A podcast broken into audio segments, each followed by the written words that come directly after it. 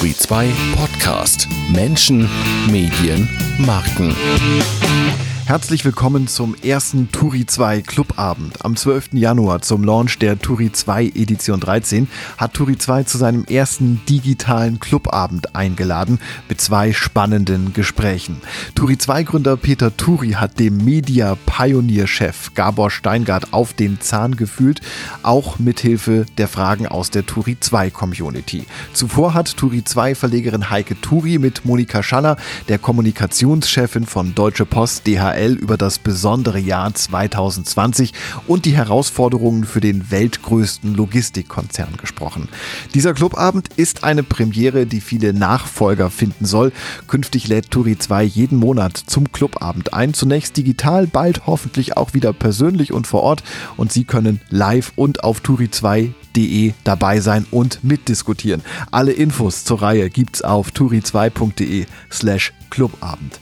Und wenn Sie durch die und wenn Sie durch die neue Turi 2 Edition blättern wollen, dann klicken Sie doch auf turi2.de slash Edition 13. Das sind 200 Seiten Inspiration für den Neustart 2021. Darin unter anderem Interviews mit Matthias Hawks, Giovanni Di Lorenzo, Patricia Schlesinger und Shamiaf. Nun aber zunächst willkommen auf der Clubabendbühne. Es geht los mit dem Gespräch von Heike Turi und Monika Schaller. Herzlich willkommen, Monika Schaller, Leiterin Unternehmenskommunikation Deutsche Post DHL Crew und auch noch ein frohes neues Jahr für Sie. Es ist genau ein Jahr her, dass wir uns zum Turi 2 Agenda Setting in Berlin getroffen haben. Damals noch live mit über 100 Gästen im Museum für Kommunikation. Und Sie haben uns damals verraten, was Sie sich für das Jahr 2020 vornehmen. Sie wollten sich in Geduld üben Sie wollten in Bonn ankommen, bei Ihrem neuen Arbeitgeber damals. Und Sie haben sich eine Schlagzeile gewünscht, dass die Aktie der Deutschen Post nach oben steigt. Was davon ist wahr geworden und wie war 2020 für Sie? Ja, also die Aktie ist auf jeden Fall deutlich nach oben gegangen und das ist schon mal eine sehr gute Nachricht. Das hatte ich mir gewünscht. Ähm, ich hatte gesagt, ich möchte in Bonn ankommen. Damit hatte ich aber nicht gemeint, dass ich nur in Bonn sein möchte, weil ich nicht reisen kann, was inzwischen passiert ist. Also ich bin in Bonn angekommen, aber auch so ein bisschen gezwungenermaßen, aber doch sehr glücklich. Und das mit der Geduld ist nicht besser geworden. Sie wird jeden Tag auf eine neue Probe gestellt und ich habe erst vor kurzem festgestellt, dass das in Zeiten von Corona nicht einfach ist. Ähm, was war das für ein Jahr für mich? Es war so, so persönlich gesehen ein bisschen ein Wechselbad der Gefühle. Ich habe das Jahr teilweise schon als sehr absurd empfunden, etwas, das ich nie erwartet hätte. Ähm, ich hätte, und das klingt immer so lächerlich, aber ich hätte nie gedacht, dass es mir fehlen wird, dass ich nicht bei einer Immigration queuen darf, dass ich mich nicht über Leute aufregen kann, die im Security-Check zu langsam am Flughafen sind. Also die Welt hat sich schon sehr verändert und ähm, es ist ein ganz anderes Arbeiten heute heute hier, was mich so wirklich wundert, und ich hätte es nicht gedacht, wie schnell wir alle in der virtuellen Welt ankommen, wie gut das dann doch funktioniert, gegeben der Umstände. Aber freut mich das und fehlt mir der menschliche Kontakt? Ja, absolut. Mhm. Das können wir bestimmt alle nachvollziehen und unsere Zuschauerinnen und Zuschauer werden wahrscheinlich alle mit dem Kopf genickt haben. Wo lag denn gerade für Sie als Kommunikatorin die größte Herausforderung in 2020? Also von einer reinen Kommunikationssicht würde ich sagen, galt für uns das Gleiche wie fürs Gesamtunternehmen. Agilität, Flexibilität, Schnelligkeit, das sind so Buzzwords, aber es hat uns halt wirklich quasi über Nacht in die Situation katapultiert. Wir, müssten, wir mussten praktisch über Nacht digitale Formate aus dem Boden stampfen. Jede Townhall, die es vorher gab, musste digital gemacht werden. Wir sind 550.000 Mitarbeiter in 220 Ländern dieser Welt. Also das ist eine gewisse Größeordnung, die Sie bedienen müssen. Jede Roadshow, die unser Vorstand sonst gemacht hat, wurde digital gemacht, Presseveranstaltungen. Das ist alles machbar. Ich hatte nur phasenweise das Gefühl, und das ist wahrscheinlich gut auf der anderen Seite, dass wir in ein paar Monaten in eine Situation katapultiert wurden, für die wir sonst wahrscheinlich ein Jahr oder länger gebraucht hätten. Und ich glaube, das ist auch so ein bisschen der Punkt mit der Krise persönlich, menschlich ist es natürlich eine sehr, sehr schwierige Situation.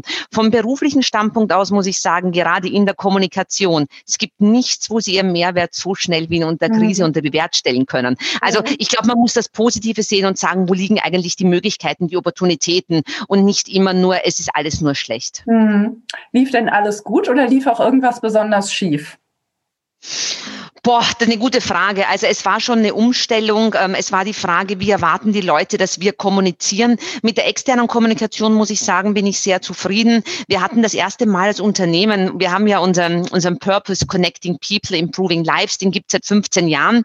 Und für manche einen klingt das ja so esoterisch. Wir haben das allerdings in unserer DNA. Und wir hatten wirklich die schöne Möglichkeit in diesem Jahr, ähm, das erste Mal zu zeigen, wie wir den mit dem Geschäft verbinden. Ich kann mich an einen Moment erinnern, den ich persönlich ich schon relativ emotional noch Erinnerung habe, im März, wie der erste harte Lockdown gekommen ist, wo wir mhm. auch alle noch nicht so dran gewohnt waren, war schon die Situation, dass sozusagen die Post- und Paketleute eine der wenigen waren, die mit jedem Kontakt hatten. Und wenn sie zu Hause waren und nicht raus konnten, dann war das so die Person, die sie gesehen haben. Also das, das, das fand ich schon einen interessanten Moment.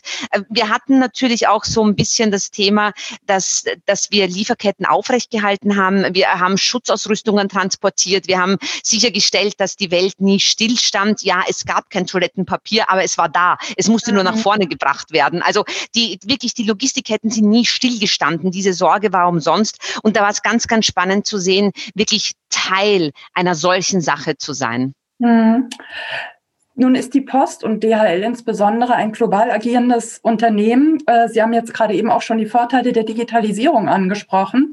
Für die Turi 2 Edition, jetzt die kommende, ähm, die es ab morgen, sage ich mal, auf dem Schreibtisch gibt und heute Abend als E-Paper schon online ist, hat Matthias Hawks, der Zukunftsforscher, ein Interview gegeben und er prognostiziert da drin, dass die digitale Blase platzen wird und dass die Menschen eigentlich die Schnauze voll haben von der Globalisierung. Wie sehen Sie das? Also ich glaube, dass die Globalisierung durch ähm, Corona nicht zurückgedreht werden wird. Ja, ich glaube, Corona oder Covid-19 ist ein Stresstest für die Globalisierung. Ähm, mein persönliches Gefühl ist, dass Globalisierung wichtiger denn je ist, weil dieser internationale Austausch damit gerechtfertigt wird und damit zustande gebracht wird. Aber wenn ich jetzt von meinem persönlichen Gefühl einen Millimeter weggehe, ähm, wir machen, oder die Deutsche Post DHL macht schon zum siebten Mal einen Index gemeinsam mit der New York ähm, Business University mit der NYU, den sogenannten Global Connectedness Index. Da schauen wir uns an die Vernetzung von, unter, äh, von, von Staaten. 196 Länder und Territorien. Und was wir da untersuchen, ist, wo sind die wie vernetzt? Also was Kapitalströme betrifft, was Handelsströme betrifft, Personenströme und Informationsströme. Und klar, das war natürlich ein challenging year, wie man so schön sagt, aber wir haben, glaube ich, vier Tendenzen gesehen. Tendenz Nummer eins, ganz, ganz klar, Informationsströme haben davon profitiert. Klar, alles ging auf, äh, alles ging auf digital, alles ging auf E-Commerce. Kapital- und Handelsströme haben sich aber inzwischen auch schon wieder erholt. Das Einzige, totally agree. Personenströme ist natürlich mit Flugverkehr, mit der Art und Weise, wie wir uns mhm. heute bewegen, nicht dasselbe. Aber ähm, nichtsdestotrotz, wir glauben einmal mehr, dass dieser Index gezeigt hat, dass die ähm, internationale Vernetzung unverzichtbar ist, um die Weltwirtschaft zu stärken und auch ähm, Logistik und Lieferketten am, am Laufen zu halten. Mhm. Nun haben Sie vorhin gesagt, ja, die Aktie der Deutschen Post ist gestiegen. Das ist erfreulich und äh, die Deutsche Post DHL gehört quasi zu den Gewinnern ähm, äh, des letzten Jahres. Nichts, nichtsdestotrotz, also wirtschaftlich gesehen, ja, nichtsdestotrotz, äh, sage ich mal, kann man ja die Argumente, die Globalisierungskritiker ähm, benennen, auch nicht ganz von der Hand weisen. Wie begegnen Sie denen? Ähm, vielleicht noch ein Punkt zu diesem Gewinner. Ich weiß, wie Sie es gemeint haben. Sie meinen jetzt nicht, ähm, nicht moralisch Gewinner, aber dieses Wort Krisengewinner ist so schwierig, weil wir alle im gleichen Boot sitzen. Ich glaube, wir freuen uns einfach, dass wir was beitragen mhm. können. Mhm. Und ja, natürlich, wir sind jetzt nicht in der Tourismusindustrie, wo es wahnsinnig schwierig ist oder andere Bereiche.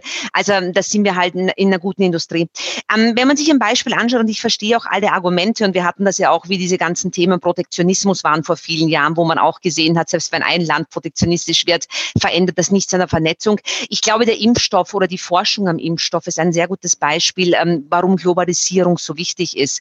Ich glaube, ohne diese globalisierte Welt wäre dieses Forschen am Impfstoff, dieses Entwickeln am Impfstoff und auch dieses Verteilen vom Impfstoff nicht so möglich. Mhm. Wenn wir es uns anschauen, ähm, wir sind heute in der Lage, äh, wir haben es, ich glaube, letzte Woche gesagt, wir haben inzwischen, seitdem der Impfstoff vorhanden ist und verteilt werden kann, mehr als deutlich mehr als 50 Flüge gemacht mit Impfstoff, die wir weltweit weltweit verteilt haben. Mhm. Und hätten wir diese Vernetzung weltweit nicht, ähm, wäre das, glaube ich, in dieser Art und Weise nicht möglich. Und was man auch an unserem Index ganz gut sieht, und das ist, glaube ich, auch ein Argument ähm, für, für jeden, der eine andere Sicht drauf hat, ähm, absoluter Fair Point. Die Länder, die am meisten vernetzt sind, die kommen aus diesen Krisen immer am besten raus. Und wenn man sich anschaut, Singapur ist so ein Land, das ist äh, eines der bestvernetzten dieser Welt. Wir gehen davon aus, dass wir als Europa äh, bei, bei, aller, bei allen Themen, die es momentan gibt, gut rauskommen werden. Also wir glauben schon, dass die Logistik aus unserer Sicht ähm, nicht zurückdrehbar ist. Mhm. Äh, Sie sprechen es an, Logistik. Äh, nun springen TUI und Condor mit ihren Maschinen, die sie nicht mehr für äh, Urlaubsflüge auslasten können, auch haben die Fracht für sich entdeckt. Äh, wie ernst nehmen Sie diese Konkurrenz? Ich finde das gut, weil wir hatten ja ein Problem, eine Zeit lang das Thema, sehr viel von Fracht fliegt ja in solchen ähm, Passagiermaschinen mit. Das vergisst man nur immer. Ein großer Anteil von Fracht fliegt damit. Wir haben unsere eigenen Maschinen. Wir konnten unsere Maschinen auslasten. Aber ich glaube, es ist essentiell, damit einfach alles weiterläuft, dass auch diese Maschinen ausgelastet werden. Und so kann ich nur sagen, ich glaube, es hilft uns allen, wenn die Kollegen das machen und da wirklich die Kapazitäten zur Verfügung stellen. Unsere Maschinen waren ausgelastet, aber insofern ist das, glaube ich, etwas, was uns allen hilft. Mhm. Wir haben für die Turi 2 Agenda auch eine Umfrage gestartet, äh, gemeinsam mit dem Marktforschungsunternehmen Innofakt. Wir wollten von den Meinungsmacherinnen wissen, wie sie Medien nutzen, wie sie in Medien investieren. 400 Meinungsmacherinnen haben daran teilgenommen und es ging um die Einschätzung, welche Medien in 2021 darüber hinaus äh, besonders genutzt werden. Äh, LinkedIn Podcasts und digitale Events Sie gehen da eindeutig als Sieger daraus hervor. Sehen Sie das auch so? Also klar, digital war natürlich das Thema 2020. Ich glaube, es war so wichtig ähm, wie nie. Ich würde trotzdem sagen, LinkedIn hat davor schon Bedeutung gehabt. Für mich ist es eigentlich die Mischung am Ende des Tages, die es macht. Ja klar, wir haben intern zum Beispiel auch sehr stark mit unserer Connect-App, das war sozusagen der zentrale Kanal für die gesamte Krisenkommunikation, keine Frage. Digitale Evente haben wir umgeschalten. Das ist ein Thema, das uns sehr beschäftigt hat. Wir haben einen eigenen Green Room gebaut, um, Evente, um Events wirklich interaktiv gestalten zu können. Ähm, das war ein ganz tolles Erlebnis, wie viel eigentlich mit kleinen Mitteln ähm, da geht. Wir haben Dinge auf die Beine gestellt, die hätte ich vor einem Jahr gesagt, nee, ist klar, lass mal. Aber das hat wirklich gut funktioniert. LinkedIn war immer Teil eines Mixes von unserer Social Media Strategie. Mhm. Ähm, es ist ein wichtiges, klar, auch auf Vorstandsebene von der Kommunikation. Es ist halt aber auch nur eines. Ähm, wir sind in andere Formate auch gegangen. Ich bin persönlich ein ganz, ganz großer Fan von Podcasts, um ehrlich zu sein. Ich mochte die immer schon sehr, sehr gerne. Ein Pop Podcast-Format, Podcast. Ein Podcast-Format muss aber gut gemacht sein, weil sonst ist das eine fürchterliche Zeitverschwendung. Aber gut gemachte Podcasts sind wirklich äh, ganz, ganz toll aus meiner Sicht. So die Mischung macht. Mhm. Ähm, wir haben natürlich weiter die traditionellen, die klassischen Medien betreut. Ohne die geht's aus meiner Sicht auch nicht. Das Und TV ist die absolut. Äh, weil absolut. wir haben bei unseren Zuschauerinnen und Zuschauern natürlich auch viele Leute aus Verlagen sitzen, aus dem Radio und aus dem klassischen Fernsehen. Die werden sich natürlich fragen, wo geht der Werbeetat von der Frau Schaller hin? Ja, nee, also absolut gar nicht, um jetzt irgendjemand was zu sagen, was er hören will, aber das ist eine ganz klare Mischung. Also ohne traditionelle Medien geht es aus meiner Sicht nicht. Nee, mhm. natürlich nicht. Und ähm, das hat auch viel mit Qualität zu tun, bin ja ein großer Fan davon. Und ohne TV, das, das geht alles nicht. Es ist eine Mischung, die Dinge verschieben sich, die haben sich natürlich über die letzten Jahre schon verschoben. Das meinte ich vorher. Für mich ist Corona mhm. so ein bisschen ein Supercharger. Die ganzen Themen waren da im Guten wie im Schlechten, im Politischen im Guten wie im Schlechten. Und auch hier bei digitalen Sachen. Sie haben jetzt nochmal diesen Schub bekommen und das ist per se nichts Schlechtes aus meiner mhm. Sicht. Mhm. Christiane Wolf aus der Turi 2 Community fragt zum Beispiel, ob Sie und Ihr Chef mittlerweile lieber eigene Medien, eigene Bühnen nutzen, also über LinkedIn, Podcast, Twitter kommunizieren, anstatt die klassischen Medien einzusetzen.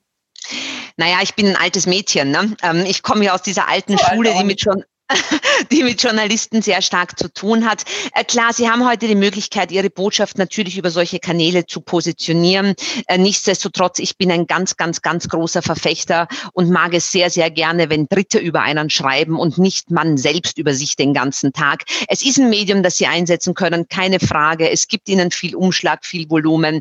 Aber also Journalismus hat immer seine Berechtigung gehabt, wird immer seine Berechtigung haben. Und ähm, das, ist ein, das ist einfach wirklich eine Zielgruppe Journalisten, mit denen wir eng, eng, eng, eng, eng arbeiten. Das wird sich auch nicht ändern aus meiner Sicht. Ich kann mir heute kein Szenarium vorstellen, äh, auch mit künstlicher Intelligenz, weder auf unserer Seite noch auf Journalistenseite, wo wir uns gegenseitig redundant machen. Hm. Sie haben sich gerade eben als geoutet als Fan von Podcasts. Ja, ähm, ja, ja. Jetzt Jetzt gleich im Talk haben wir Peter Turi mit Gabor Steingart. Gabor Steingart liebt es auch, Informationen für die Ohren aufzubereiten. Haben Sie denn eine Frage an Herrn Steingart? Die könnten Sie jetzt noch loswerden. Ja, ganz ehrlich, und auch das soll nicht schleimerisch klingen. Ähm, es gab so das eine oder andere Morning Briefing bei Herrn Steingart, wo ich auch mitgelitten habe. Aber beim Podcast, ich finde die sensationell, muss ich wirklich sagen. Ich finde, er macht die sehr gut. Und was mich total interessieren würde, ähm, wirklich die Frage an Herrn Steingart. Herr Steingart, was ist denn der Kern vom Kern eines wirklich guten Podcasts? Das würde ich gern hören und das würde ich gern verstehen und würde ich dann auch ganz gern bei mir umsetzen. Vielen Dank, Frau Schaller, dass Sie sich für heute Abend Zeit genommen haben. Und damit übergeben wir an Peter Turi und an Gabor Steingart. Danke sehr. Vielen Dank. Ja, guten Abend. Herzlich Hallo, willkommen, guten Abend. Gabor Steingart. Vielen Dank, Heike. Vielen Dank, Monika Schaller. Ich freue mich, dass Sie da sind. Äh, ich gucke gerade, es sind schon eine dreistellige Zahl Zuschauer da und es steigt jetzt natürlich, da der Stargast des Abends da ist. Ähm, erste Frage an Gabor Steingart. Wo sind Sie eigentlich im Moment? Ich bin mit, äh, mit Team, sind wir hier unterwegs auf der Pioneer One und ähm, fahren gerade über die Spree durchs Regierungsviertel. Und wir haben auch eine Außenkamera und vielleicht ab und zu, Stefan im Regieraum, schalten wir einfach zur allgemeinen Erbauung und Erfreuung auf den Reichstag, aufs Bundeskanzleramt, wo auch immer wir gerade langfahren. Aha, sind Sie auf der Fahrt nach irgendwo oder fahren Sie jetzt nur zum Vergnügen unserer und Ihrer Zuschauer hin und her? Oder müssen Sie in den Heimathafen? Äh, wir fahren nachher, äh, wenn wir äh, mit dieser Sendung zu Ende sind, fahren wir in den Heimathafen. Davon haben wir zwei. Wir fahren heute Abend in den Nordhafen, weil da unsere Stromtankstelle ist. Denn wenn man hier nichts hört und auch kein Wackeln sieht, dann liegt das daran, dass wir 100 Prozent elektrisch fahren. Und wie viele Mann und Frauen haben Sie an Bord jetzt im Moment? Mit wie vielen Leuten fahren Sie gerade den Betrieb? Warte, erzählen. Zwölf sind wir hier ungefähr, würde ich sagen. Der Kapitän, der Schiffsjunge noch dazu. Ähm, ja, wenn ich so gucke, hier wird ja noch gearbeitet auch. Wir sind ja am Produzieren, jetzt während wir sprechen und auch danach der Podcast, das Hauptstadtbriefing. Gordon Ripinski ist bei mir und ein paar andere.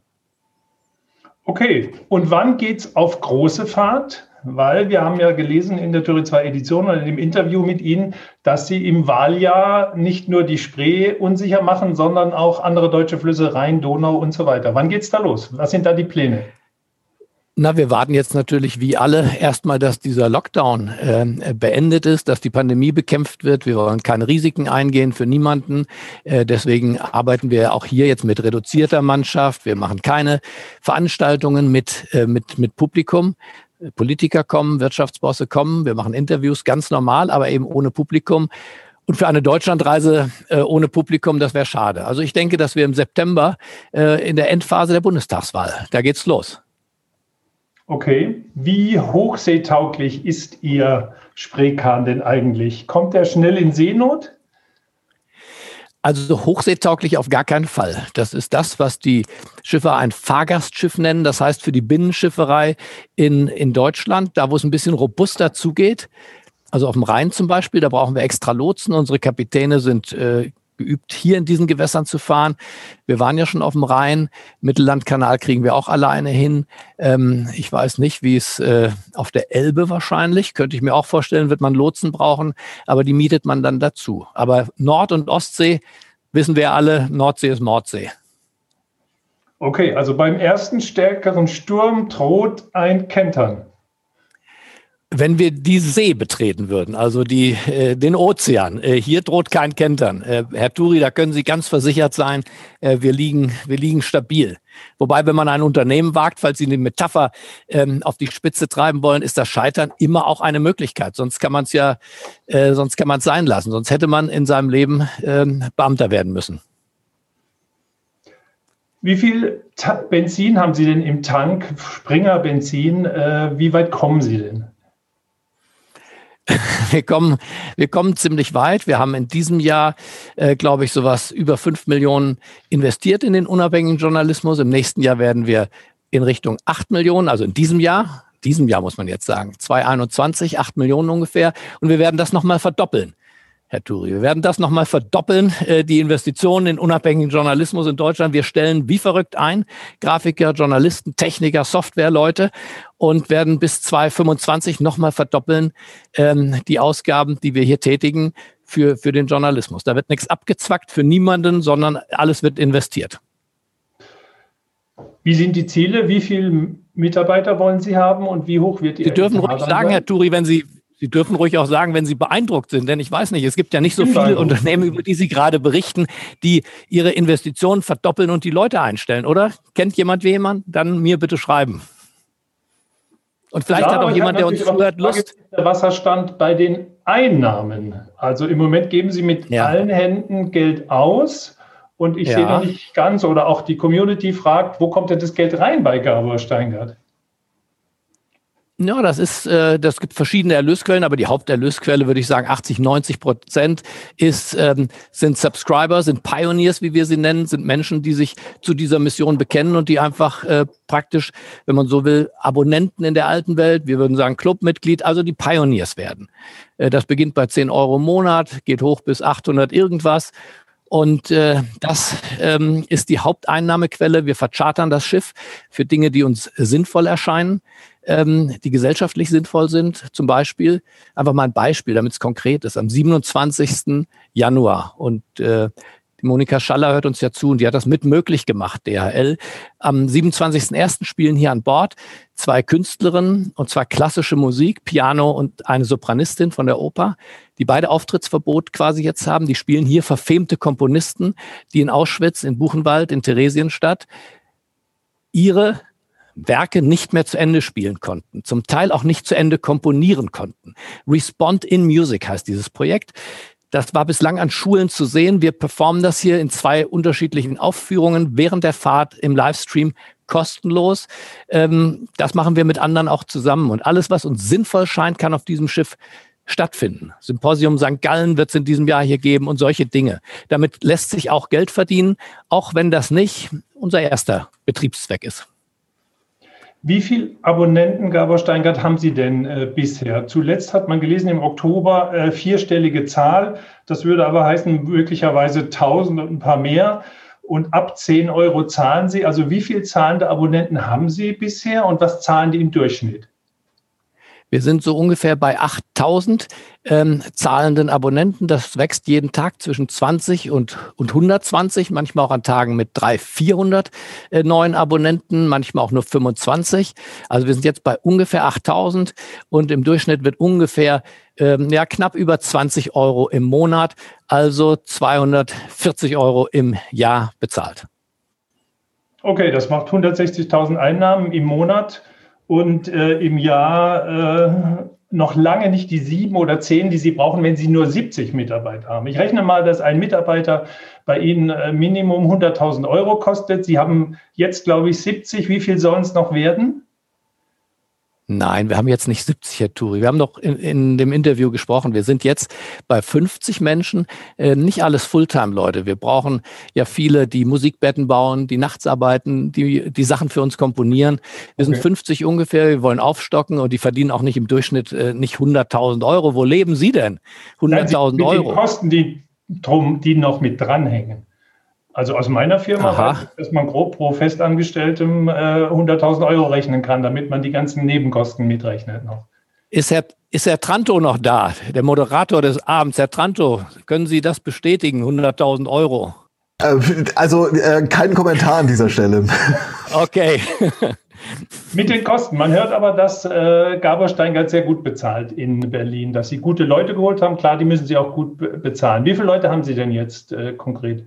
Wie viel sollen es werden?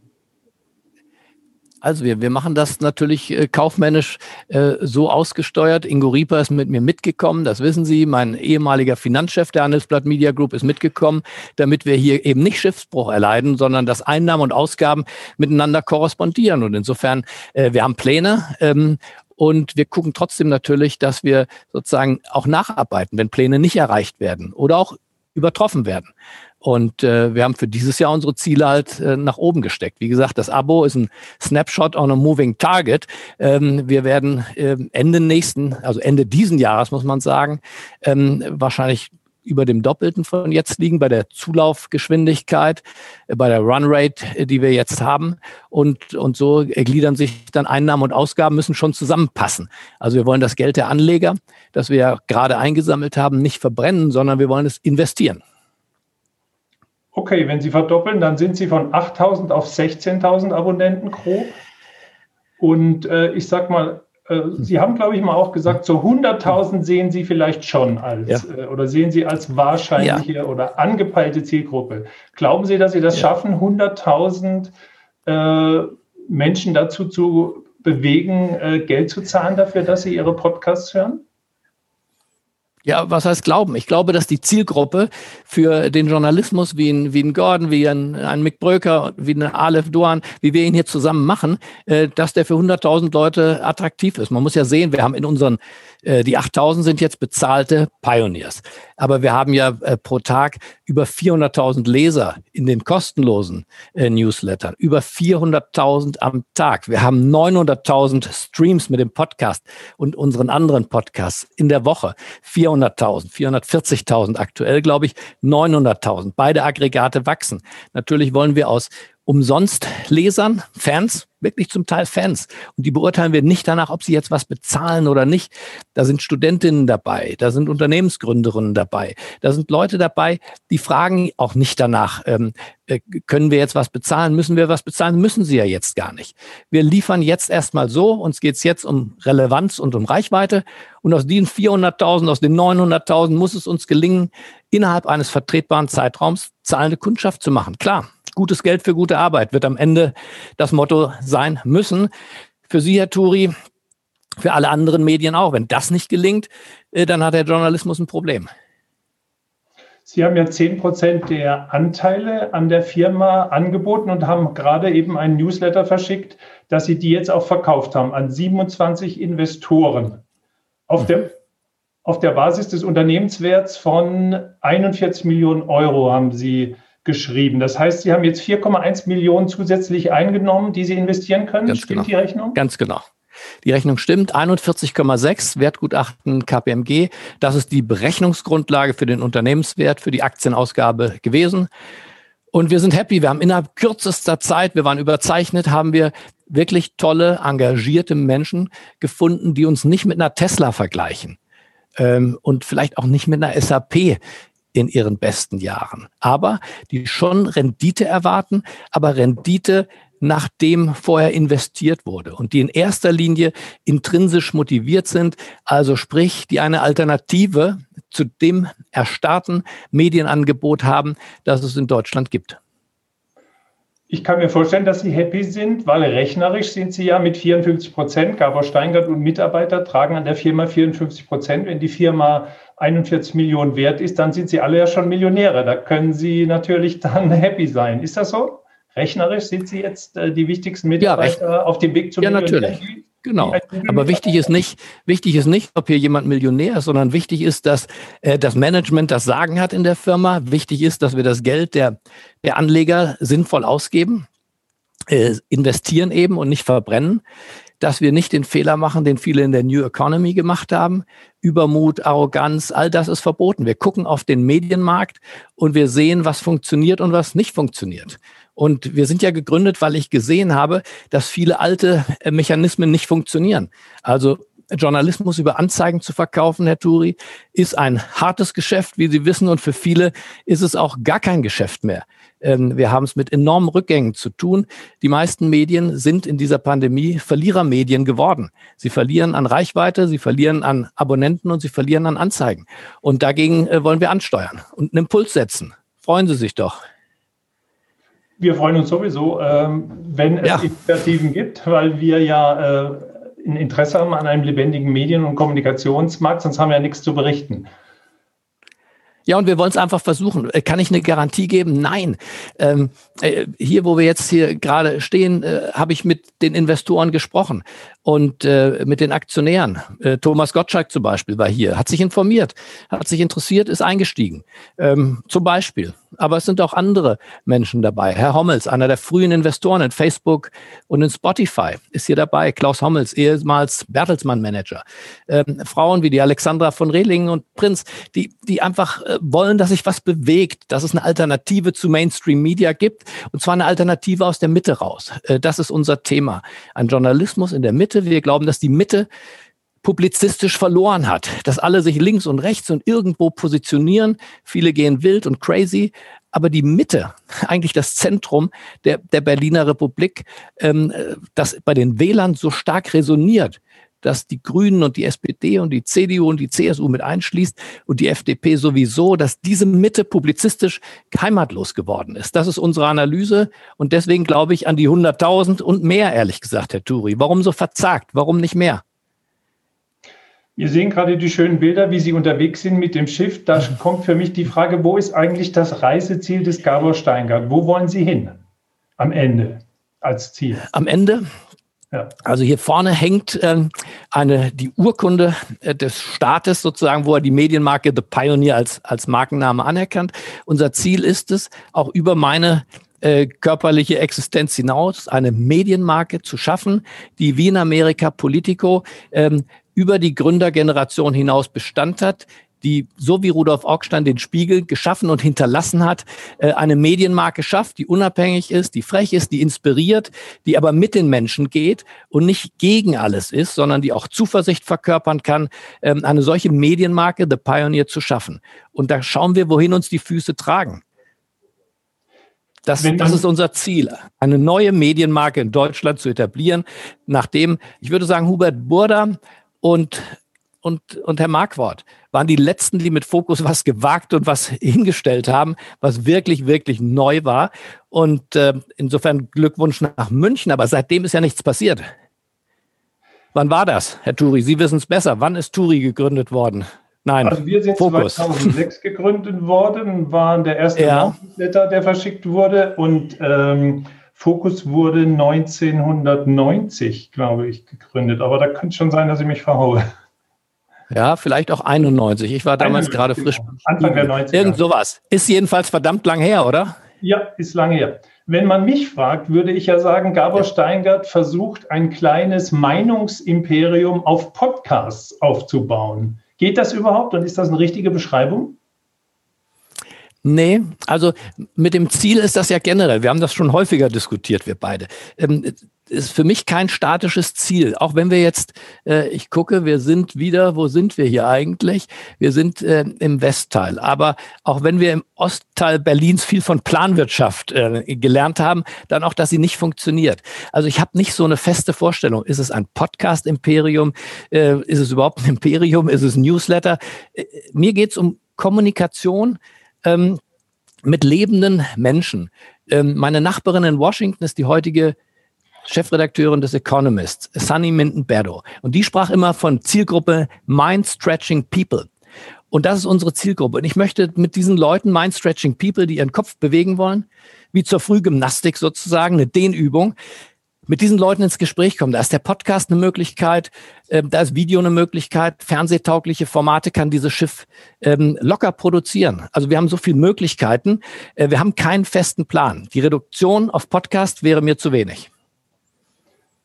Ja, wir haben ja auch gesehen, dass ihr, es gibt ja Videos von Ihrem Schiff, dass da die Ausrüstung äh, sehr für Video auch taugt. Aber bisher haben wir wenig Videos von Ihnen gesehen. Liegt das an Corona oder kommt das noch? Also was ist mit Bewegtbild bei Gabor Steingart, bei Media Pioneer? Geh mal in Richtung, ich gehe mal in Richtung unserer Bar. Könnt ihr mich hören? Nochmal eine andere.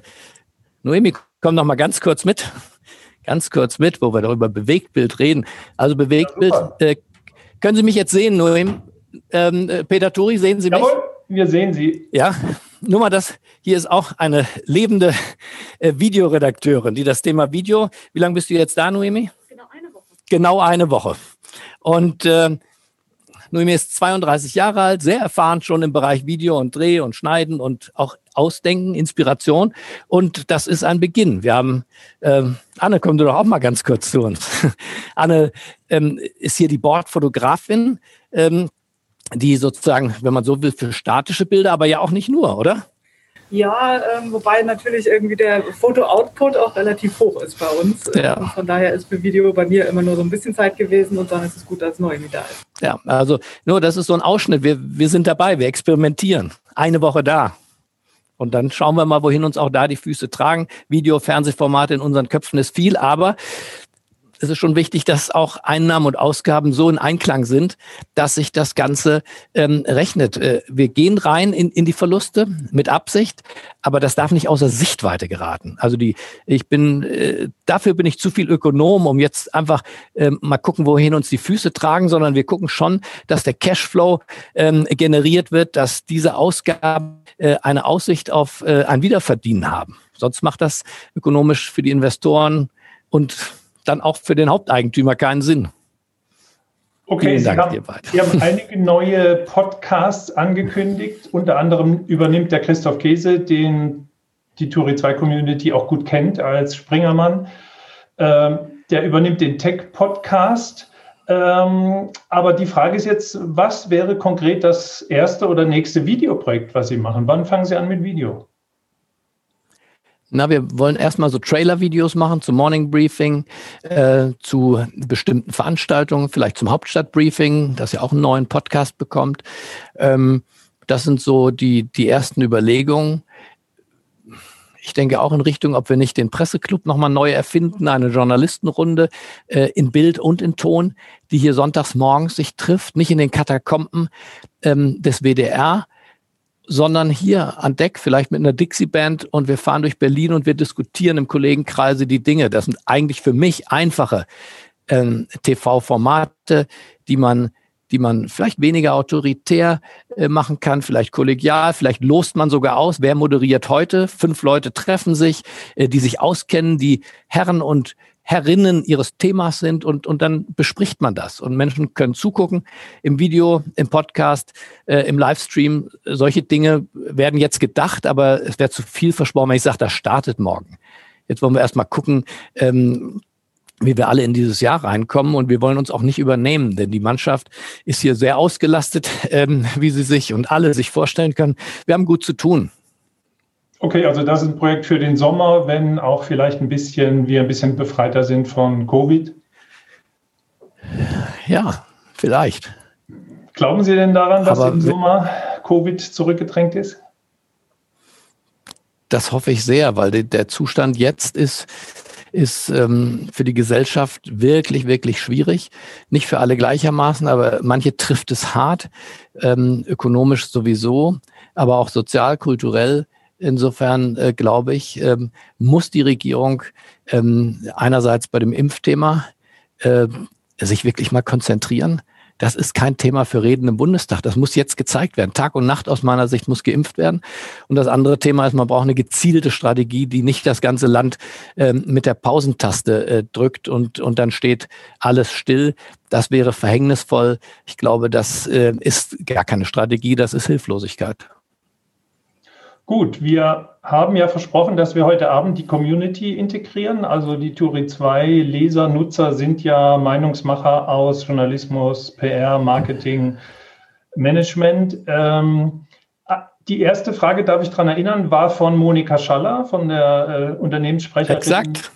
Und die Frage, ich wiederhole sie nochmal für alle vielleicht auch, die später zugeschaltet haben, was ist der Kern vom Kern eines guten Podcasts? Also ganz interessant. Ähm, wir hatten neulich eine Expertin in dieser Angelegenheit hier. Eine Frau, die vom Rheingold-Institut da war und die hat sich weltweit mit erfolgreichen Podcasts beschäftigt und wir kamen in Kontakt über Dritte und sie war hier. Und sie hat ihre, ihre, naja, fast wissenschaftlich würde ich sagen, ihre Analyse präsentiert, warum, sie hat uns mitanalysiert, warum ist dieser Podcast erfolgreicher als andere, warum sind andere Podcasts in Amerika, in Norwegen, in Italien erfolgreich? Und das Wort, das wir uns alle gemerkt haben, lautet Schwebezustand. Also mach den Leuten nicht Angst, mach den Leuten auch nicht den ganzen Tag schlechte Laune, mach nicht 15 Minuten, halbe Stunde, eine Stunde, ähm, nur Probleme. Das hält äh, der Mensch nicht aus. Warum hält er das nicht aus? Weil der Mensch natürlich nach vorne leben möchte und der braucht Zuversicht und erst recht am Morgen. Dieser Schwebezustand, ähm, den zu erreichen, gleichzeitig Probleme nicht zu negieren und dann Teppich zu kehren, aber eben das Land nicht so zu porträtieren, als wenn wir kurz vorm Untergang sind. Das sind wir auch in dieser Pandemie auf gar keinen Fall. Wir sind eines der wohlhabendsten, bestausgebildetsten äh, Länder und ähm, diesen Schwebezustand herzustellen, ohne dass es künstlich äh, wirkt, ohne dass es ähm, wiederum die Gefühle von denen verletzt, die auch Probleme haben. Äh, das darf ja nicht umkippen in Albernheit, in Happiness, in, in ähm, naja, ich sag mal auch eine vielleicht amerikanische äh, Entertainment-Spezialität, äh, wo man sich auch mal sinnlos freut. Ein begründeter Optimismus ein äh, mit Fakten unterlegte Zuversicht. Das ist dieser Schwebezustand. Ähm, und insofern ringen wir darum bei den Themen, dass wir, äh, es ist so leicht gemacht, die Negativthemen dieser Welt aneinander äh, zu hängen und daraus einen Podcast oder ein Magazin zu machen. Ähm, das wäre auch meine Rezeptur an, an Spiegel und an viele. Äh, diesen Schwebezustand, diese Prise Zuversicht, die ist in Deutschland unterdosiert, eindeutig. Und wir versuchen, die höher zu dosieren. Frau Schaller, das wäre so meine Antwort. Das gilt auch für Unternehmen, glaube ich. Äh, die Mitarbeiter können es doch gar nicht ertragen, wenn sie nur sagen, wie schwierig alles ist. Schwierig ist ja klar. Äh, wenn es einfach wäre, bräuchte es ja vielleicht den Vorstand gar nicht. Gut, wir kommen zur nächsten Frage der Community. Ich habe sie hier vor mir, ich gucke mal drauf. Und zwar kommt die von Kai Diekmann. Den kennen wir alle noch ah. als Bildchefredakteur. Einer der wenigen Menschen in der Branche, die es mit Ihnen, Gabor Steingart, an Selbstbewusstsein aufnehmen können.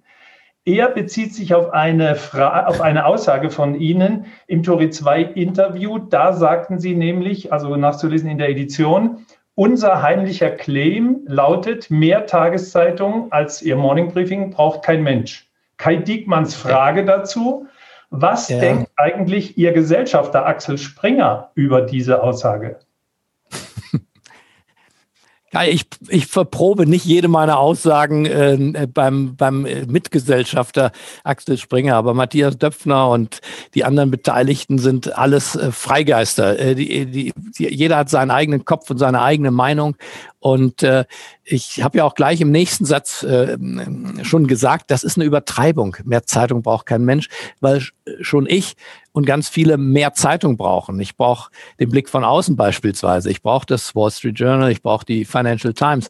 Aber ähm, das ist das, was viele uns schreiben, ähm, dass ihnen das heute reicht. Das können wir ja bedenklich finden, aber wir versuchen morgens eine kompakte ähm, Morgenzeitung zu machen, die vor dem Frühstück zu genießen ist, die ähm, ja dieses kompakte Bedürfnis, fass mir die Welt zusammen in sieben bis zehn bis zwölf Themen.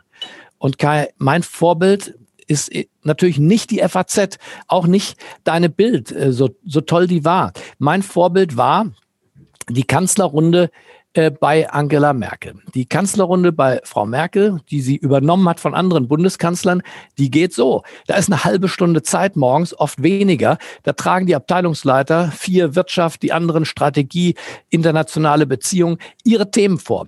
Und es ist nicht erlaubt, die Zeit der Bundeskanzlerin tot zu reden mit 100 Themen. Weil 100 Themen kann auch der US-Präsident, kann Gerhard Schröder, kann Angela Merkel gar nicht verarbeiten. Aber Sie braucht morgens eine Orientierung. Und diese schnelle Navigation in den Tag rein, die versuchen wir mit dem Morning Briefing. Das ersetzt nicht, auch die Kanzlerin wird danach Akten lesen und wird danach Gespräche führen. Aber es geht um den Start in den Tag, äh, morgens mit, mit der schriftlichen und auch der hörbaren Lektüre eines Pre-Breakfast Media, einer schnellen Navigation in verwirrender Zeit. So würde ich es beschreiben. Okay, dann hatte Kai Diekmann noch eine Zusatzfrage, die lautet, äh, welchen Morning Newsletter oder Newsletter liest äh, ähm, Gabor Steingart selbst? Oh, ich, ich lese wirklich sehr viel über den Tag. Ich äh, von den Reflection Points unseres wahrscheinlich gemeinsamen Freundes, wie heißt der? Nicht von der Atlantikbrücke. Ähm, Kai, hilf mir. Ähm, in Washington, ähm, der hier in Berlin auch lange gearbeitet hat, der zur amerikanischen Politik Hm? Fred Kempe, ja, Fred Kempe. Freds äh, Reflection Points ist super interessant. Ich lese die Morning Briefings mittlerweile ähm, auch natürlich der, der FT. Ich lese Espresso von, äh, vom Economist, von Sunny. Ich schaue rein äh, aus alter Verbundenheit in das, was mein Freund und ehemaliger Kollege Hans-Jürgen Jakobs schreibt. Der ist meistens sehr diszipliniert und einen Tick eher dran als ich morgens. Deswegen kann ich da noch mal reinschauen. Ich lese dann und wann die Lage, je nachdem, wer sie schreibt. Äh, der Kurpjuweit Pflichtlektüre für mich. Und ähm, so lese ich mich morgens da durch, aber ich gehe in der Tat schon ein bisschen tiefer rein. Äh, ich lese das, was kein definitiv nicht liest. Die Börsenzeitung zum Beispiel. Jeden Tag religiös lese ich die Börsenzeitung. Kai Diekmann liest jeden Morgen wahrscheinlich Turi 2, Sie nicht? Ja, Turi 2 ist ja, wäre ja unhöflich zu sagen, ich lese Turi 2 nicht, aber nicht nur deswegen. Ich lese es natürlich. Das ist doch klar weil es das abdeckt, was unsere Branche äh, berührt.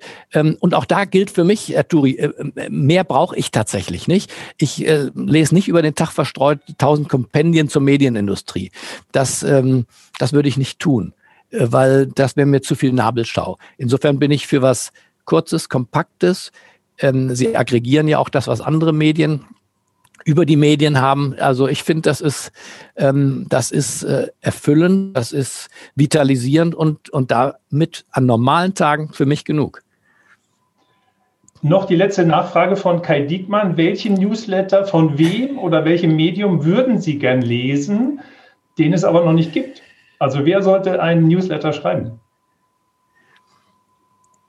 Also über diese Frage denken wir in der Tat professionell nach, Kai. Wir denken professionell darüber nach, ob es nicht auch einen Gabor Steingart in München gibt oder geben sollte oder in Hamburg.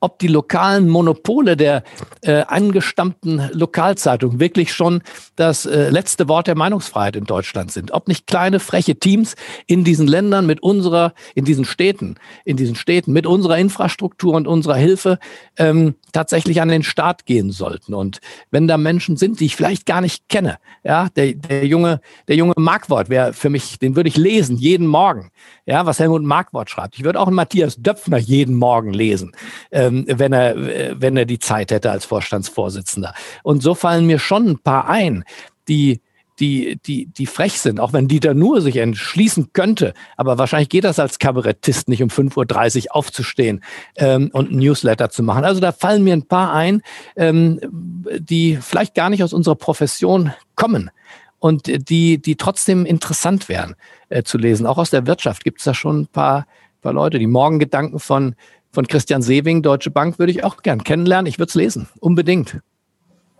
Haben Sie mal versucht, einen der genannten dazu zu bringen, einen Newsletter zu schreiben mit Ihnen zusammen? Nein, noch nicht. Probieren Sie es mal demnächst. Also wie gesagt, das mit den äh, Metropolen-Briefings ist eine Idee, werden wir mal schauen. Ähm, das hängt davon ab, Gelegenheit schafft sich dann seine eigenen Möglichkeiten.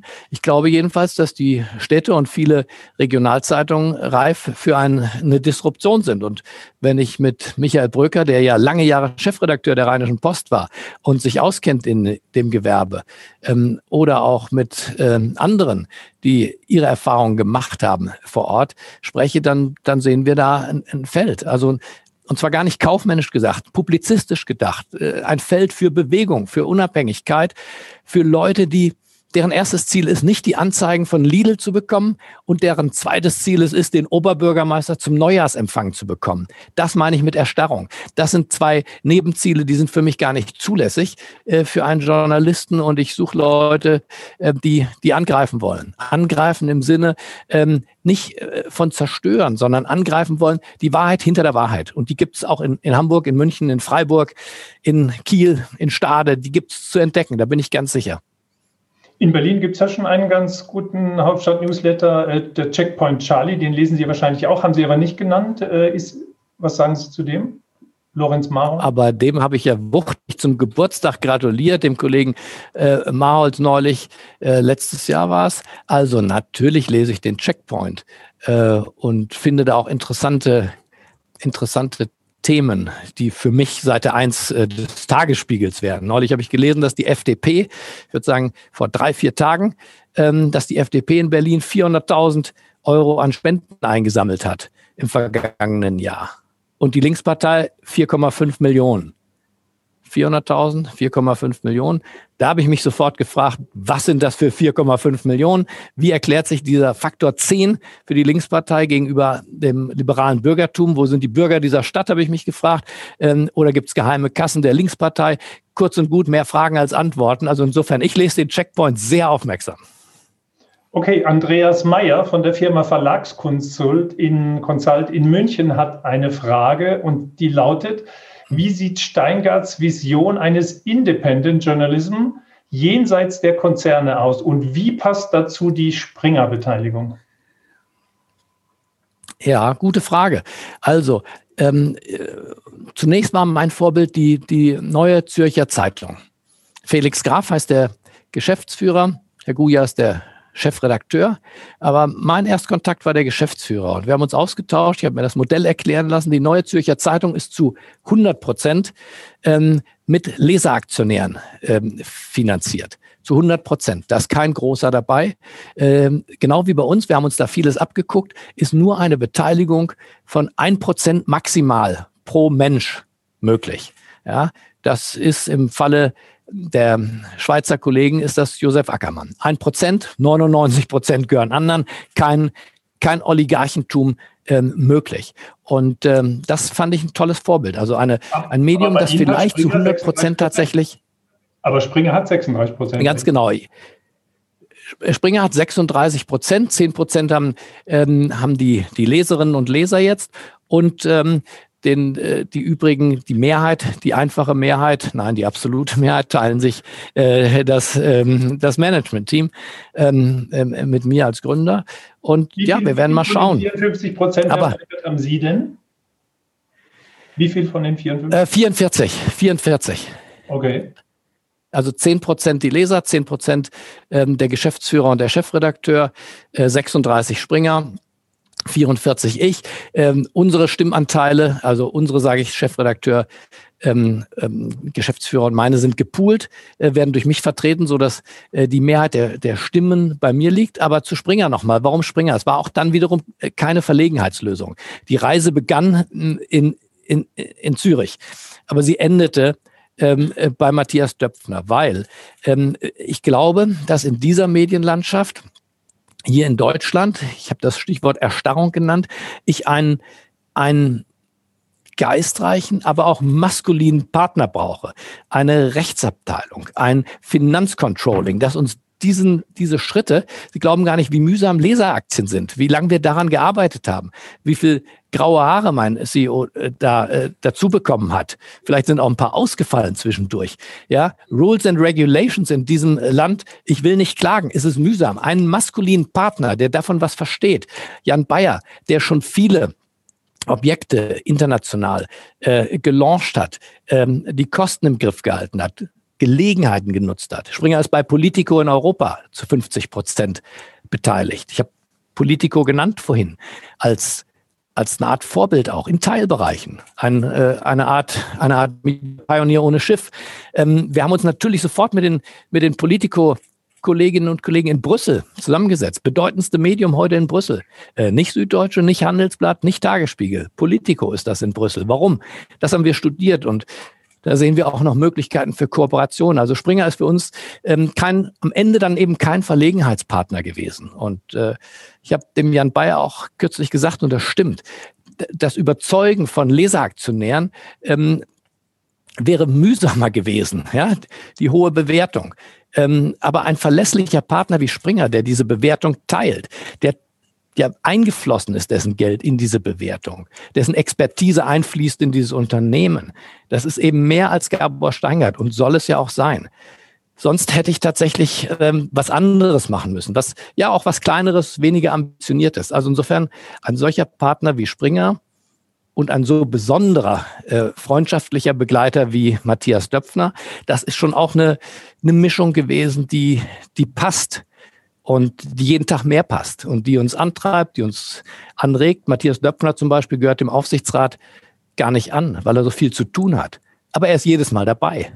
Er kommt einfach. Er kommt, schaltet sich dazu, ist 100 Prozent aller Sitzungen, die wir bislang hatten, äh, im Aufsichtsrat dabei gewesen, ähm, stellt Fragen, lobt, ja, ist ein ganz toller, motivierender Partner auch. Also insofern, ähm, das bereuen wir auf gar keinen Fall.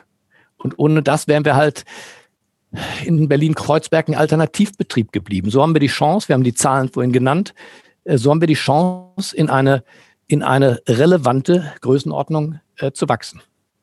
Und was sagen Sie zu Leuten, die sagen, zwei so Alpha-Männchen, zwei so, ähm, zwei so große Egos wie Steingart und Döpfner, das kann auf Dauer nicht zusammen gut gehen? Was sagen Sie denen? Naja, ich führe ja nicht seine Geschäfte und er nicht meine. Er, er leitet ein, ein, ein Weltkonzern mit, mit äh, drei Milliarden äh, Euro Umsatz, mit äh, Geschäftsaktivitäten in den USA und aller Herren Länder. Ähm, das, äh, glaube ich, kann man nicht vergleichen. Das wäre anmaßend. Er hat genug zu tun und deswegen wissen wir ja auch die Zeit, die er bei uns investiert, neben dem Geld zu schätzen. Aber da, da gibt es kein Konkurrenzverhältnis. Ich glaube nicht, dass er äh, den Newsletter morgens schreiben möchte dass er, ähm, er hat, hat nicht das Gefühl, dass er tauschen möchte und nach dem für ihn so erfolgreichen Jahr 2019, 2020 schon erst recht nicht.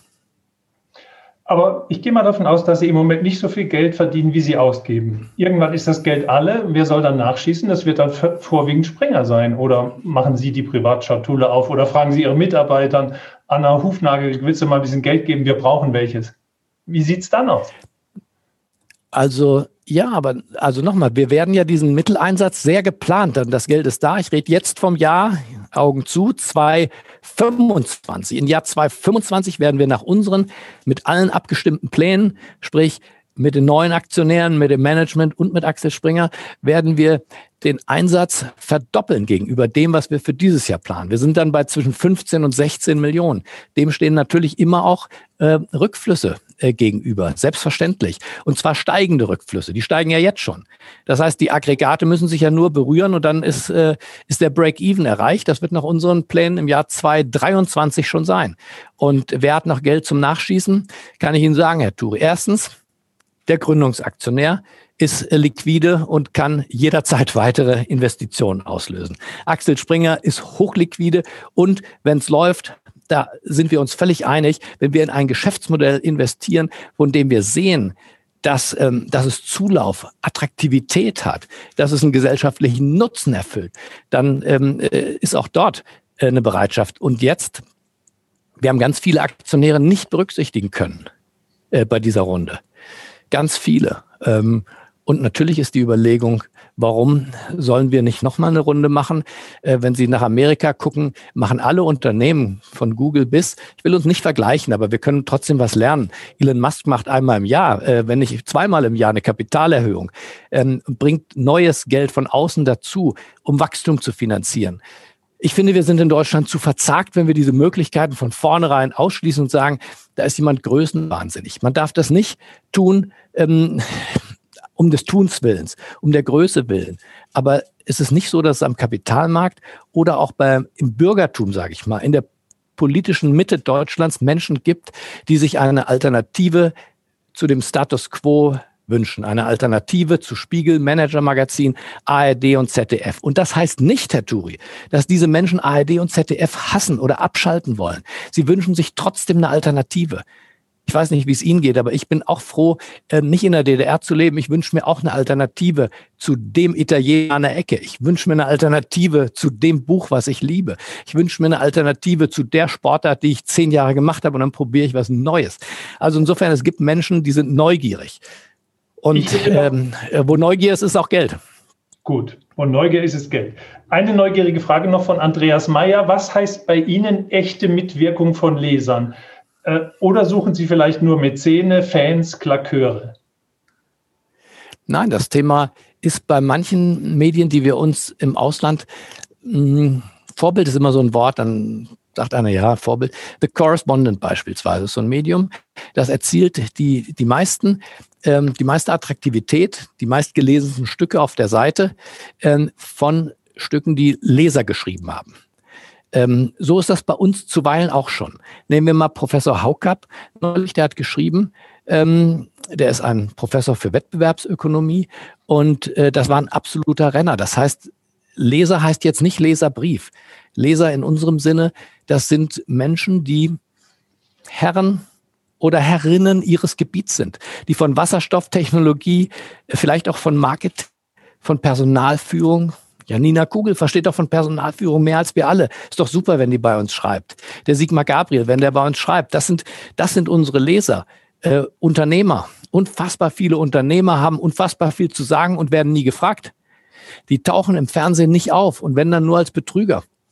Ähm, da ist was falsch, glaube ich. Und diese Menschen wollen wir ermuntern. Und die nennen wir dann Pioneer Experts. Das sind Leute, die gehen bei uns durch einen Akkreditierungsprozess, die bekommen auch Hilfe ähm, beim Schreiben, beim Präzisieren. Äh, das, da wird nicht einfach alles so auf die Seite gestellt. Auch das kostet Geld, aber das ist schon unser Ziel. Ich glaube, wir haben 60 bis 80 dieser Pioneer Experts, die diesen, die diesen Prozess durchlaufen haben, die jetzt publizieren. Und das werden am Ende ein paar hundert sein. Menschen, die nicht Journalismus gelernt haben, aber die von ihrem Themengebiet was verstehen und die sich artikulieren können und wollen. Und das ist eine fantastische neue Möglichkeit, äh, die ich den Parteien auch nur ans Herz legen würde.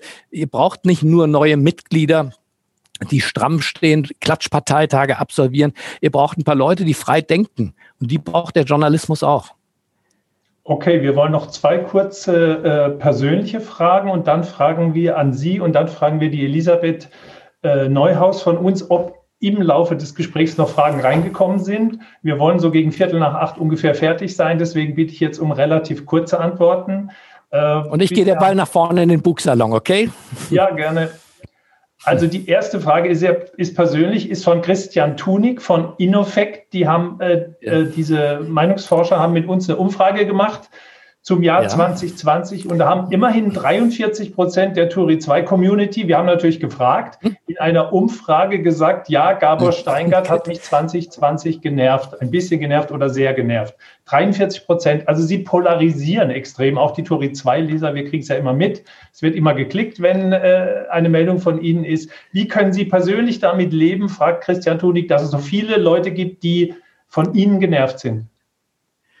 Also wie viele waren das? Wie viele waren das? 40 Prozent. Also 20 Prozent waren sehr genervt und 23 ein bisschen. Aber wir haben natürlich auch gefragt. Ne? Also sie standen da auf der Liste. Ja, aber, aber so ein typischer Steingart wäre, ich würde sagen, 60. Leute mögen Gabor, die andere Hälfte mögen ihn gar nicht. Wie können Sie damit leben, dass Sie so viele Leute Sie gar nicht mögen?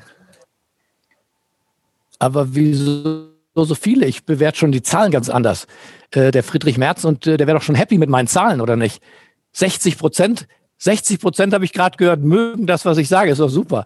Und die anderen 43 Prozent kann ich ja vielleicht noch überzeugen, aber die sind ja für mich deswegen doch keine Feinde.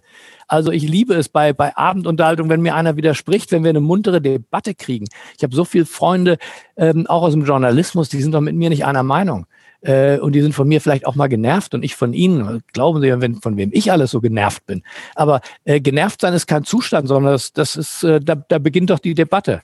Also insofern, das, ich persönlich muss ich sagen, ähm, erlebe feindliche Gefühle tatsächlich, insbesondere ähm, eigentlich nur beim, beim Spiegel, muss ich leider sagen. Und auch nicht bei den Kollegen, die ich persönlich kenne. Und auch nicht, wenn ich Steffen Klussmann begegne. Aber im Magazin, äh, da frönt man einer gewissen ähm, Feindseligkeit. Aber okay, das nehme ich hin. Aber sonst von unseren Leserinnen und Lesern, von den Hörerinnen und Hörern, werden wir ähm, äh, in, in Wärme, äh, muss man sagen, gebadet. Wir kriegen manchmal 100, manchmal aber auch 1000 Zuschriften am Tag und wir werten das aus. Wir versuchen alles zu beantworten. Und ähm, also wir haben subjektiv nicht das Gefühl, dass wir auf eine feindselige Leserschaft stoßen, sondern dass wir im Gegenteil auf ein Grundbedürfnis stoßen, dass bestimmte Dinge artikuliert werden dürfen, sollen und zwar und zwar mit bürgerlicher ähm, mit bürgerlichem Anstand, mit ökonomischem Wissen, nicht einfach so mal in den Raum geplärrt werden. Und insofern, aber Kritiker, Herr Turi, gehören doch dazu. Ähm, jeder Journalist aus meiner Sicht sollte sich auch daran messen lassen, dass er Menschen, dass er Menschen gereizt hat mit dem, was er sagt. Sonst, äh, wenn alle ihm nur auf die Schulter klopfen in der WDR-Kantine und sagen, jetzt hast du es aber der Deutschen Bank wieder gegeben mit deinem Leitartikel. Ist doch traurig. Ist doch traurig. Also die, diese, die Gier nach Zustimmung in allen Ehren. Äh, Sascha Lobo hat neulich von der Like-Nadel gesprochen, äh, von der man abhängig werden kann im Instagram- und Facebook-Zeitalter. Nicht mein Ziel, nicht mein Vorbild. Äh, Rudolf Augstein, ähm, mit dem ich ja noch, weiß gar nicht, zehn von den 20 Jahren zusammengearbeitet habe und seine Neigung, den Euro abschließen zu wollen äh, gegen die Intention des jungen Steingart und des ganzen Wirtschaftsressorts ging. Äh, ja, glaubt ihr, der war beliebt? War ein ganz, ganz einsamer Wolf im Spiegel. Äh, und ein tolles Vorbild, ein großer Journalist, also beliebt sein aus meiner Sicht. Ähm, das, was ich sage, gilt nicht für Thomas Gottschalk. Ein Entertainer muss beliebt sein und auch beliebt sein wollen. Ein Journalist aus meiner Sicht muss wahrhaftig sein, muss glaubwürdig sein, muss kontrovers sein, geistreich, aber er muss nicht zwingend populär sein. Okay, dann frage ich mal die Elisabeth Neuhaus, unsere Vize-Chefredakteurin, die mhm. Twitter und WhatsApp und YouTube überall beobachtet hat, ob es Nachfragen gibt zu unserem Gespräch. Elli, was tut sich? Wie sieht es aus? Gibt es Nachfragen hier die letzten paar Minuten noch für uns? Fünf ja, Minuten. Tatsächlich einige. Ich möchte Ihnen, Herrn Steingart, aber ein, ähm, eine Videofrage, eine kritische Videonachfrage nicht vorenthalten, die uns erreicht hat. Ich würde sie mal eben abschließen. Ja.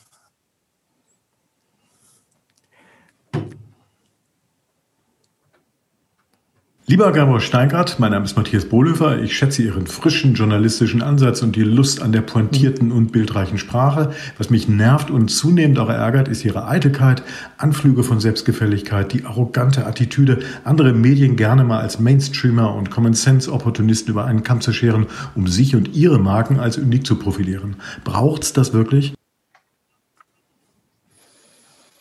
Braucht's das also wirklich? ich verstehe ja, weiß ich nicht. Das, das müssen Sie am Ende für sich beurteilen. Für mich ähm, ist es nicht, um, um uns besser zu machen, sondern um unsere, die Energie, die hier ist, warum wir angetreten sind, zu beschreiben. Äh, wenn Sie zufrieden sind mit dem, was Süddeutsche FAZ und all die anderen bieten, dann, dann ist das auch in Ordnung. Und wahrscheinlich sind viele Leser der Süddeutschen und der FAZ auch zufrieden. Äh, mit gutem Recht, wahrscheinlich. Ich lese beide Zeitungen. Ich glaube trotzdem, dass es eine Alternative daneben geben muss. Und ich glaube trotzdem, dass die Werbefinanzierung der Medien, die Medien am Ende ähm, unglücklich macht, weil es die Leser unglücklich macht, weil wir auf zwei Schultern tragen. Und äh, das ist ein abendfüllendes Thema. Die amerikanischen Demokraten, und Sie wissen, ich habe da mehrere Jahre gelebt, die amerikanischen Demokraten lehnen diese Finanzierung von Wahlkämpfen ab. Big Money, Big Pharma, Big Oil spielt keine Rolle mehr. Es wird Geld genommen von nicht nur kleinen Leuten, aber kleine Beträge auch von großen Leuten. Äh, Crowdfunding nennen wir das verharmlosend. Und diese Finanzierungsform allein schon, dass die ich kritisiere die Medien und das ist arrogant, äh, die Werbefinanzierung. Ähm, ich bin dagegen, dass Politik und Medien sich prostituieren und die Hälfte ihrer Einnahmen von denen nehmen, über die sie berichten sollen. Oder über die sie Politik machen sollen. Wie kann man Politik machen ähm, mit der Pharmaindustrie und mit der Waffenlobby äh, und mit den Ölkonzernen, wenn man von denen finanziert wird? Wie kann man kritisch berichten über Autoindustrie und Banken, wenn man weiß, erst recht in diesen Zeiten, wo die Einnahmen zusammenschnurren, dass man dringend auf deren Ausgaben in die eigenen Blätter angewiesen ist. Ich glaube, da ist ein, Sie können das kritisieren, dass das, Sie finden das arrogant, Sie finden es überflüssig. Ich finde es eine notwendige Debatte. Und ich freue mich über jeden, der das auch notwendig findet. Und äh, ja, soll das ähm, Sie überzeugen jetzt? Nein, aber mir reicht es ja schon, wenn es zum Nachdenken reicht. Passend dazu, Stefan Hursch von der ähm, Agentur, PR-Agentur Klenk und Hursch fragt, tatsächlich passend dazu, Werbeeinnahmen für Medien scheinen für Sie ebenso out wie Parteispenden vom Big Business für die US-Demokraten. Sie haben es gerade eben angesprochen. Wird Ihnen beim Blick in die USA aber nicht ein wenig bange? Da gibt es ja durchaus auch unerwünschte Parteienunterstützung. Ja, unerwünschte Parteienunterstützung in welcher Hinsicht? Eben von, eben von Unterstützern, die jetzt, ja, wie soll ich sagen, die jetzt, ähm, wenn, ich, wenn ich das richtig verstanden habe, die eben nicht, die eben da doch aus, aus Big Business, aus, dem, aus den großen, von großen Pharmaunternehmen und so weiter kommen. Von Einzelpersonen dann vielleicht eher, ähm, aus der Schatulle der Einzelpersonen. Ähm, wie ist das bei Ihnen? Wie, wie versuchen Sie das zu verhindern, Leute an Bord zu holen, die eben nicht, ähm, die Sie nicht an Bord haben wollen? Finanziell. Also ich, glaube, das Thema Finanzierung von Medien ist ja noch nicht, auch mit dem heutigen Abend, abschließend gelöst. Und ich sage auch nicht, ich sage nicht, wir haben es und alle anderen machen es falsch. Aber ich sage, da läuft was falsch und wir versuchen einen anderen Weg. Das ist ein Unterschied. Wir versuchen einen anderen Weg und gucken da tatsächlich, wie weit uns die Füße tragen. Das ist auch eine Überzeugungsarbeit. Ähm, ich zahle jeden Morgen bei Starbucks sieben Euro, äh, ein Latte Macchiato, ein kleiner O-Saft. 7,30 genau gesagt. Ähm, wenn die Menschen bereit wären, 7,30 Euro für ihr Medium jeden Morgen auszugeben, ähm, und ich rede nicht von Studenten und von Studentinnen und nicht von Start-upern. Ich rede jetzt vom Bürgertum, von Leuten äh, 35 plus mit Einkommen äh, oberhalb von 70.000. Wenn wir diese Bereitschaft hätten, äh, dann hätten wir keine Krise der Medien. Dann bräuchten wir die Anzeigen gar nicht. Und insofern werbe ich schon auch dafür ähm, im Gespräch ähm, mit der politischen Mitte in Deutschland, dass Medien einen Wert haben die Meinungsfreiheit hat einen Wert und am Ende steht hinter Wert, Werthaltigkeit auch ein Eurobetrag. Insofern ist das kein Vortrag, den ich äh, da zu halten habe, nur an die Kollegen und sagen, ihr, ihr seid korrupt. Das hat sich historisch so entwickelt. Ich glaube, wir sollten uns jetzt in Richtung Freiheit, Selbstständigkeit, Unabhängigkeit entwickeln und wir sollten die Leserinnen und Leser äh, mitnehmen. Ich würde im Übrigen beim Spiegel heute nichts anderes äh, versuchen als dieses auch. Ich glaube, dass die Leser von ähm, linksliberalen Medien eher dafür bereit sind, vielleicht sogar äh, das zu akzeptieren. Und da die Werbung ja auch noch nervt und im Podcast auch noch peinlich ist, wenn der Moderator die, die Werbebotschaft äh, selber vorliest, weil sie dann glaubwürdiger ist, dann muss es Alternativen geben, und ähm, ähm, ich glaube, wer das, wer das Suchen nach diesen Alternativen aufgibt, der ist, der ist in, in unserem Beruf am Ende ähm, äh, jedenfalls nicht bei den Pionieren. Und dass Pioniere auch in die falsche Richtung äh, loslaufen können äh, und vielleicht auch nicht ankommen können. Ja, äh, wir erinnern uns beim Rennen zum Südpol, äh, da, sind, da sind zwei Männer gestartet. Äh, einer ist nicht mehr zurückgekommen. So, aber ist die Alternative für Herrn Amundsen und Herr Scott war nicht die Alternative, in Norwegen und in London zu bleiben, es nicht zu versuchen. Und dazu will ich uns ja nur ermuntern. Und wer schon im Kopf nicht bereit ist, sagen wir mal, den Ausflug äh, zu unternehmen und dann mal die Varianten durchzuspielen, aus meiner Sicht, der soll nicht, nicht der, der soll beiseite treten und für eine jüngere Generation Platz machen, für die Leute, die anfangen, in Deutschland was Neues zu denken. Das gilt für die Politik und das gilt auch für die Publizistik. Ich mache noch zwei ganz kurze Nachfragen, weil Sie beide Medien mehrfach erwähnt haben. Erst einmal den Spiegel. Ähm, wir haben eine Frage von Levin Kubert bekommen. Wenn Sie einen Service vergleichbar mit dem Briefing der Kanzlerin anbieten wollen, wie Sie gesagt haben, vorhin im Laufe des Gesprächs, welche Relevanz ja. haben denn die regelmäßigen Sticheleien gegen Spiegel und Co.? Welche Relevanz für wen? Für mich oder für die Kanzlerin? Für Sie. Zuallererst zunächst mal. Das ist ja die Frage, die Sie wahrscheinlich eher beantworten können. Na gut, was heißt Sticheleien? Das ist so ähnlich wie mit dem Arrogant. Was ist eine Stichelei? Wenn ich heute Morgen wahrheitsgemäß berichte, dass äh, der Spiegel eine Autorin, die in Wahrheit eine Lobbyistin ist, schreiben lässt, äh, die Drogen empfiehlt. Psychedelische Drogen, und sie lebt davon, dass sie auf einer Plattform diese Drogen sozusagen, äh, ja, deren Interessen vertritt. Äh, ich weiß nicht, ob sie sie auch vertreibt. Und der Bundes, der Presserat feststellt, dass hier eine Irreführung vorliegt und die schärfste Form der Rüge ausspricht, dann berichte ich darüber. Tja, Stichelei. Ich sage Fakten. Das sind Fakten und ich sage auch, das habe ich nicht geschrieben, aber wir sind ja hier unter uns. Rudolf Augstein, wie ich ihn kenne, hätte sich über das, was in den letzten Jahren beim Spiegel passiert ist, die Relotius-Affäre, das fortgesetzte Verbreiten von solchen gekauften Nachrichten, von Nachrichten, die nur halb stimmen, er hätte sich im Grab umgedreht. Da bin ich ganz sicher, auf dem Düsseldorfer Friedhof wäre Nacht für Nacht Unruhe, wenn er davon wüsste scharfe Kritik. Also am Spiegel noch eine letzte Frage zum öffentlichen, äh, öffentlich-rechtlichen Rundfunk. Oliver Stock schreibt uns ähm, oder schreibt an Sie, lieber Gabor, glaubst du an den öffentlich-rechtlichen Rundfunk? Hat der gebührenfinanzierte Rundfunk bisher einen guten Job in der Corona-Berichterstattung gemacht? Also, ich bin einerseits ein Kritiker des öffentlich-rechtlichen Rundfunks, lieber Oliver, und gleichzeitig ein Verfechter.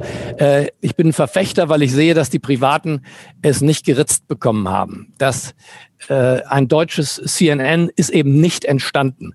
Ähm, Und insofern ähm, äh, müsste man den öffentlich-rechtlichen Rundfunk, das Fernsehen, die Auslandskorrespondenten, die Tagesschau erfinden, wenn sie nicht äh, schon erfunden wären.